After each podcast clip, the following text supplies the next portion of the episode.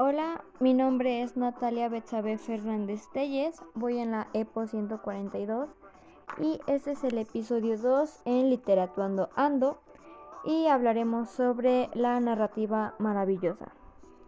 Pues muy bien, la narrativa o relato maravilloso es un relato de carácter breve, de origen popular y de transmisión oral, en el que intervienen seres sobrenaturales como hadas, brujas, duendes, dragones, hechiceros, etc. O bien ocurren actos mágicos. Los relatos maravillosos son narraciones en las cuales los elementos sobrenaturales y mágicos tienen un valor fundamental en el desarrollo del conflicto. Los protagonistas suelen ser seres humanos como reyes, príncipes o simples niños, quienes deben enfrentarse con brujas, magos, ogros y toda clase de seres extraordinarios. Estas historias se desarrollan en general en un marco espacial y temporal indeterminado que presenta características particulares.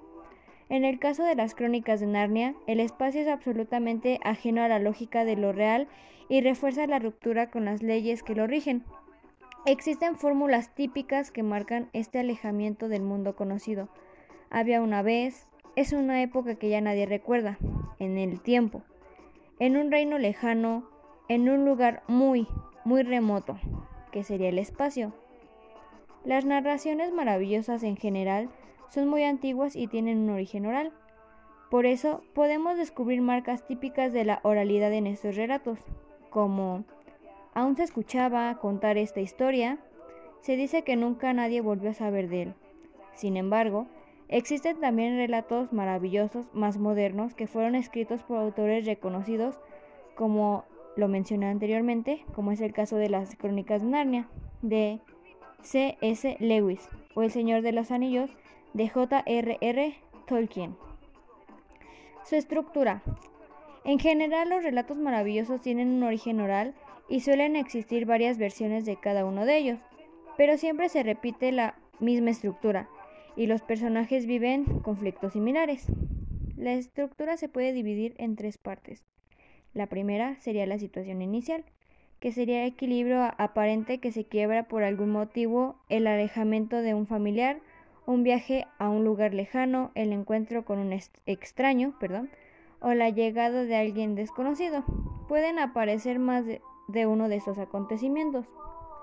La segunda parte sería el conflicto, que es cuando el protagonista debe enfrentarse con un poderoso antagonista, por quien suele ser engañado. Debe superar diferentes pruebas. Aparece un ayudante que le ofrece un objeto mágico, se declara una guerra entre el bien y el mal.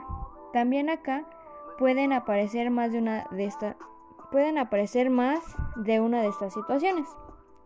Y la tercera parte es la situación final, que es el final feliz y se recupera el equilibrio perdido. El bien triunfa y el enemigo es derrotado.